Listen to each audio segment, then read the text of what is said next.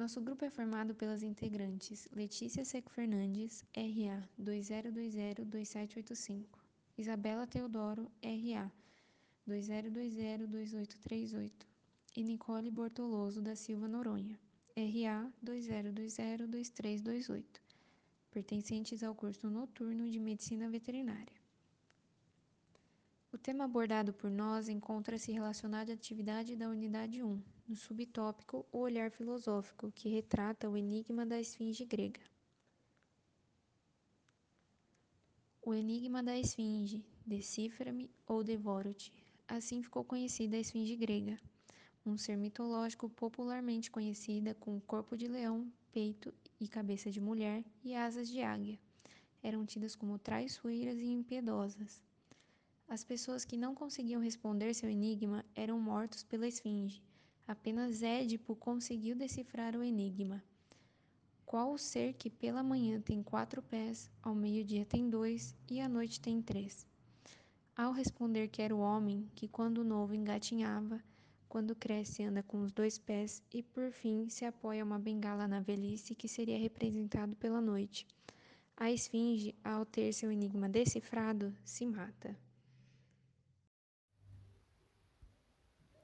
Fazendo uma analogia ao aspecto filosófico e à esfinge, podemos dizer que a mesma tem a representatividade do ser humano em suas diferentes fases da vida diante do seu questionamento.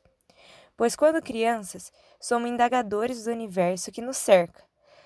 A nós, tornamos homens, em muitos aspectos perdemos essa essência indagadora, fazendo com que não busquemos o autoconhecimento. E ao nos tornarmos velhos, muitas vezes não possuímos o tempo e a vitalidade suficiente para trilhar essa busca.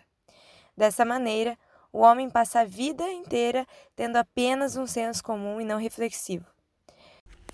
Bom, como foi dito na atividade, todo o nosso conhecimento sobre o mundo originam-se justamente da curiosidade básica sobre o que acontece em nosso entorno. Foi através do uso dessa curiosidade básica que Édipo decifrou o enigma da esfinge. Quando o homem deixar o seu senso comum de lado, passará a viver uma vida mais plena, pois conseguirá entender, além de si mesmo, o outro e seu entorno. Dessa maneira, conseguirá decifrar suas indagações, pois são elas que levam a evolução humana de forma harmoniosa. Como finalização desse podcast, podemos fazer o uso de um pensamento do filósofo Sócrates: Conhece-te a ti mesmo e conhecerás o universo e os deuses.